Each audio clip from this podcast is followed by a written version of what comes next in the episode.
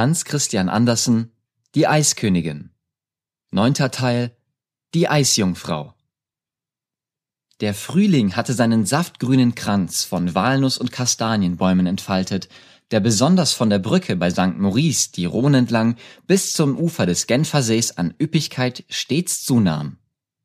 In schnellem Lauf rauschte dieser Strom von seiner Quelle unter dem grünen Gletscher, dem Eispalaste, daher, rauschte stürmisch von dorther, wo die Eisjungfrau wohnt, wo sie sich vom scharfen Wind auf das oberste Schneefeld tragen lässt und sich im warmen Sonnenscheine auf den rein gefegten Kissen ausstreckt.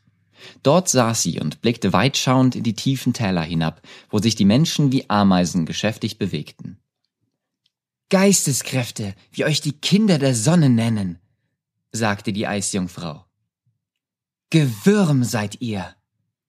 Ein rollender Schneeball, und ihr und eure Häuser seid zerdrückt und ausgewischt von der Tafel des Lebens.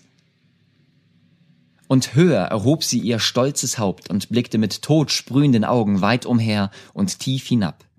Aber aus dem Tale schallte ein eigentümliches Rollen empor. Der Donner von Felsensprengungen, Menschenwerk. Wege und Tunnel wurden für Eisenbahnen angelegt.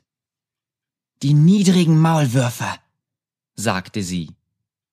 Sie graben Gänge und deshalb lassen sich Töne wie Flintenschüsse vernehmen. Verlege ich meine Schlösser, dann klingt es stärker als Donnergeroll. Aus dem Taler erhob sich ein Rauch, der sich vorwärts bewegte wie ein flatternder Schleier, ein von der Lokomotive wehender Federbusch, von der Lokomotive, die auf der neu eröffneten Eisenbahn die Wagenreihe zog, diese sich windende Schlange, deren Glieder Wagen an Wagen bilden. Pfeilschnell schoss der Zug dahin. Sie spielen die Herren da unten, diese Geisteskräfte, fuhr die Eisjungfrau in ihrem Selbstgespräche fort. Die Kräfte der Naturmächte sind doch allein die Herrschenden. Und sie lachte, sie sang und es hallte im Tale wieder. Dort rollte soeben eine Lawine, sagten die Menschen da unten.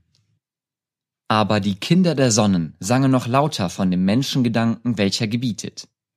Das Meer unter dem Joche hält, Berge versetzt, Täler füllt. Der Menschengedanke, er ist der Herr der Naturkräfte. Gerade in demselben Augenblicke ging über das Schneefeld, auf dem die Eisjungfrau saß, eine Gesellschaft Reisender.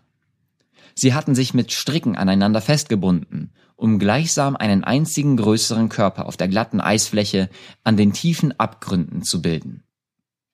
Gewürm, sagte sie als wäret ihr die Herren der Naturmächte. Und sie wandte sich von ihnen ab und sah spöttisch in das tiefe Tal hinab, wo der Eisenbahnzug eben vorüberbrauste.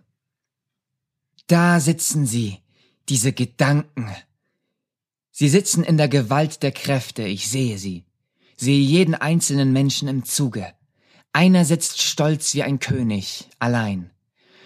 Dort sitzen sie in einem Haufen zusammen, die Hälfte schläft, und wenn der Dampfdrache hält, steigen sie aus und gehen ihre Wege. Die Gedanken gehen in die Welt hinaus. Und sie lachte. Da rollt schon wieder eine Lawine, sagten sie unten im Tale. Uns trifft sie nicht, sagten zwei auf dem Rücken des Dampfdrachens. Zwei Seelen und ein Gedanke, wie es im Liede heißt.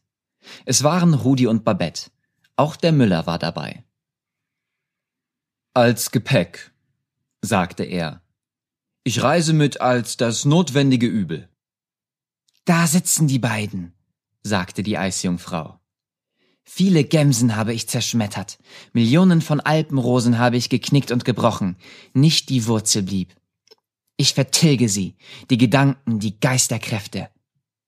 Und sie lachte. Es rollt schon wieder eine Lawine, sagten sie unten im Tale.